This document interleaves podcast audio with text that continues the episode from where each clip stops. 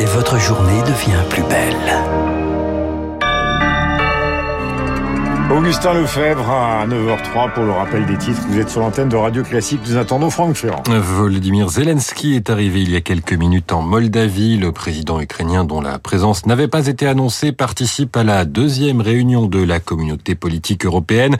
Une cinquantaine de dirigeants européens sont réunis pour afficher leur soutien à la Moldavie, le petit pays qui se sent menacé par la Russie. La Russie où la ville de Chebekino a été frappée par de nombreuses roquettes, c'est ce qu'affirme ce matin le gouverneur de la région de Belgorod, frontalière de l'Ukraine, huit blessés. Les attaques contre le territoire russe se sont multipliées ces dernières semaines avec notamment l'incursion de combattants pro-ukrainiens dans cette région il y a quelques jours. Et puis, c'est peut-être la dernière journée pour les Français à Roland Garros. Six joueurs et joueuses éliminés au deuxième tour hier. Gaël Monfils qui annonce son abandon pour blessure tard hier soir. Trois représentants du tennis tricolore en lice aujourd'hui. Océane Dodin, Diane Paris et Arthur Rinderknecht.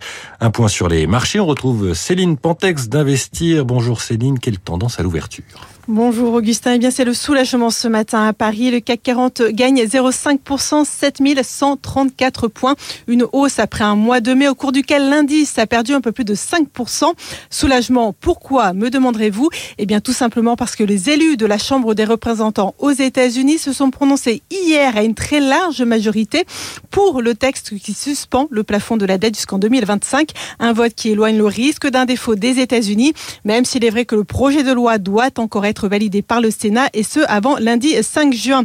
En attendant, à Paris, on s'intéresse ce matin aux résultats annuels de Rémi Cointreau. Résultat pour l'exercice 2022-2023. Le producteur de cognac a connu une forte demande en Chine, aux États-Unis, ce qui lui permet d'afficher un bénéfice d'exploitation record de quasiment 430 millions d'euros.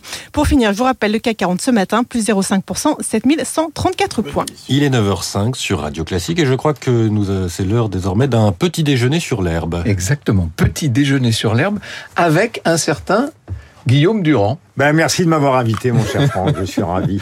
Non, c'est, c'est tout à fait sympathique. De Les gens ne savent pas d'ailleurs que plus que passionné d'histoire, vous êtes passionné de peinture et collectionneur. Mais il faut pas le dire, ça. Mais c'est Ah vrai. Non bon, en ce moment, vous savez que se tient au musée d'Orsay une très belle expo, euh, 100 œuvres de Manet et Degas, expo qui est organisée par Orsay et l'Orangerie avec le Metropolitan de New York et qui rassemble jusqu'au 23 juillet des prêts exceptionnels.